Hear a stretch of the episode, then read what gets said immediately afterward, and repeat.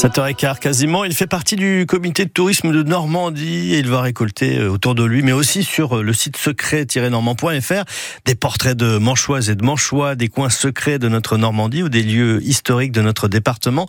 C'est Alexandre Leloué. Bonjour à vous Alexandre. Bonjour à tous. Un secret historique euh, aujourd'hui avec trois bombardiers britanniques qui ont été abattus à Tréauville. Exactement, donc on fait un saut dans l'histoire, dans le passé pour aller à Tréauville pour ce nouveau secret chuchoté par Dominique, qui nous raconte en effet l'histoire de ces trois bombardiers britanniques abattus au-dessus de Tréauville. Alors il y avait une mission derrière euh, ces bombardiers britanniques abattus. En effet, la, mission était de détruire la base de V1, donc ces fameux missiles qui étaient euh, destinés à, à, bombarder les îles britanniques, donc installés à Couville et à Tréauville. Euh, donc on est entre Benoîtville et Flamanville, au nord des Pieux.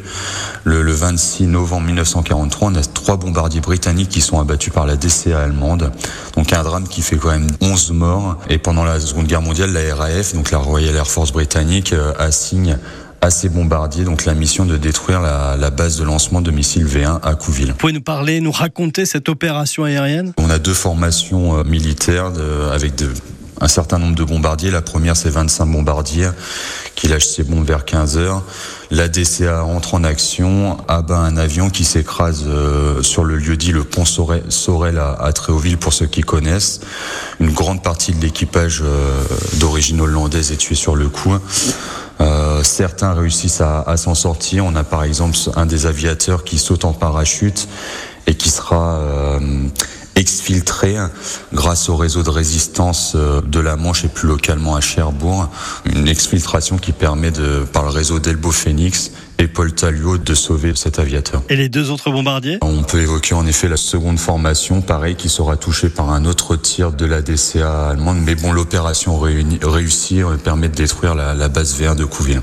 Comment est-ce qu'on peut rendre hommage à ces euh, aviateurs? Alors pour rendre hommage, en effet, on a il y a plusieurs possibilités. On a huit victimes qui ont été enterrées au cimetière de Cherbourg, donc c'est une forme de, de recueillement que d'aller voir leur, sépulture au cimetière.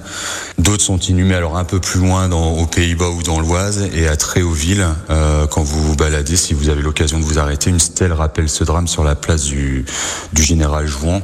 Une stèle inaugurée en 2004 et on a une plaque aussi sur le, monument, aux morts de la commune. Merci Alexandre Lelouet. Merci à tous. Et on vous dit à samedi prochain.